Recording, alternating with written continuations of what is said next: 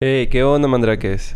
Los saluda su amigo Joaquín Rivera. Les agradezco mucho que estén aquí escuchándonos una vez más en este podcast que es hecho para ustedes, Medicina para Mandraques. El día de hoy voy a hablar de una enfermedad muy común en obstetricia. Estas son las infecciones del tracto urinario en una mujer embarazada. Vamos a ver lo más importante ya que no podemos pasarla por alto en cuanto a que es un tema muy sencillo y práctico. Vamos a valorar cuáles son los métodos para prevenir las infecciones, el tamizaje, lo más importante de cómo realizarlo, los criterios para el diagnóstico tanto clínico por laboratorio. Además, lo más importante, como esta es una enfermedad infecciosa, vamos a ver el tratamiento y en qué momento los tenemos que enviar al segundo nivel. La infección urinaria es una de las complicaciones médicas más frecuentes durante el embarazo, ya que prevenirla y tratarla de manera oportuna nos va a ayudar a disminuir significativamente la morbilidad tanto como para la madre o como para el feto.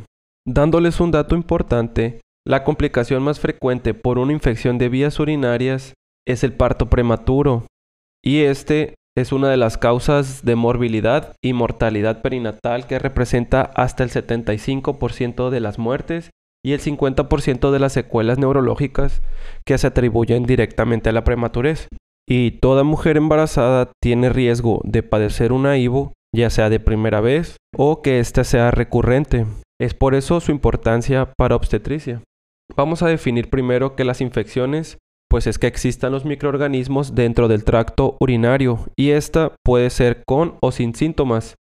Se puede clasificar si es alta, mediana o baja, si es aguda o crónica, si es complicada o no, si es sintomática o no, si es nueva o es recurrente. ¿Cuándo puedo decir yo que estoy frente a la presencia de una bacteriuria asintomática?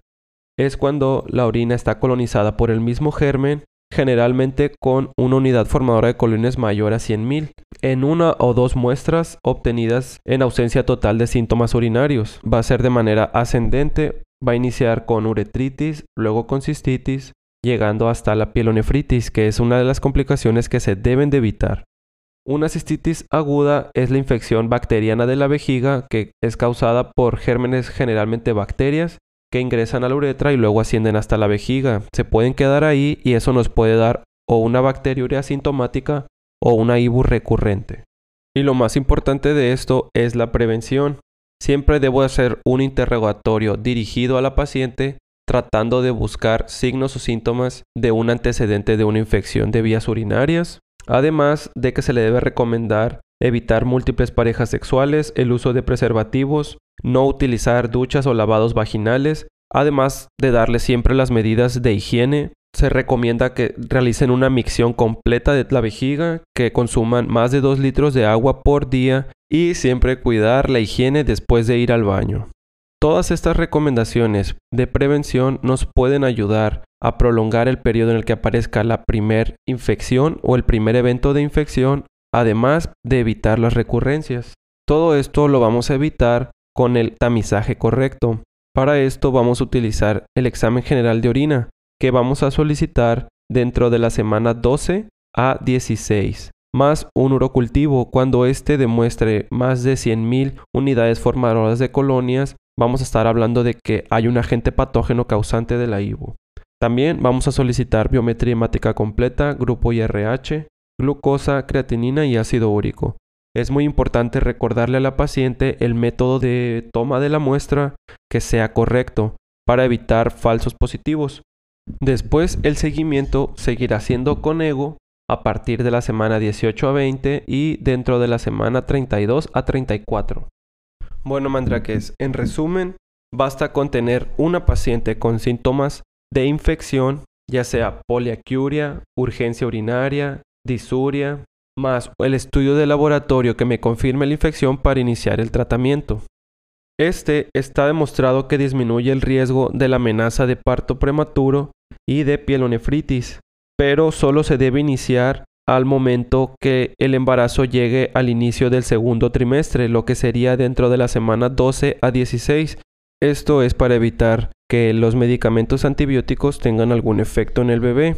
Es por eso que el tamizaje con el ego se realiza dentro de la semana 12 a 16. y el medicamento indicado en estos casos por la guía es la moxicilina de 500 miligramos cada 6 horas en un periodo de 4 a 7 días. Se dice que nunca debe ser menor, complementando con nitrofurantoína de 100 miligramos cada 6 horas en el mismo periodo de 4 a 7 días.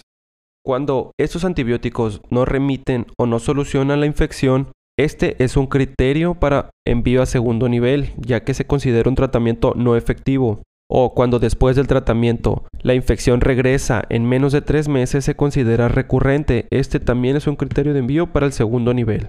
Cuando a pesar del tratamiento persiste la hematuria, cuando ya hay datos clínicos de pielonefritis, cuando el medicamento administrado causó alguna reacción alérgica o cuando alguna otra complicación del embarazo amerite el envío al segundo nivel. Estos antibióticos se utilizan pensando en el agente causal más común, y ese es un dato muy importante, Mandrakes. El agente causal más común es la E. coli, con un porcentaje de 80 a 90. Y entre otras bacterias está la Klebsiella pneumoniae o los enterococos, estafilococos o streptococos. Bueno, Mandrakes, estamos llegando al final de este capítulo y como les dije es un tema muy sencillo que lo podemos repasar de manera rápida y son puntos que no debemos de olvidar. Yo con esto me despido, espero que nos sigan escuchando y que hayan disfrutado y que realmente se queden con algo de este capítulo. Muchas gracias por escucharme, me despido. Nos vemos en la próxima. Saludos.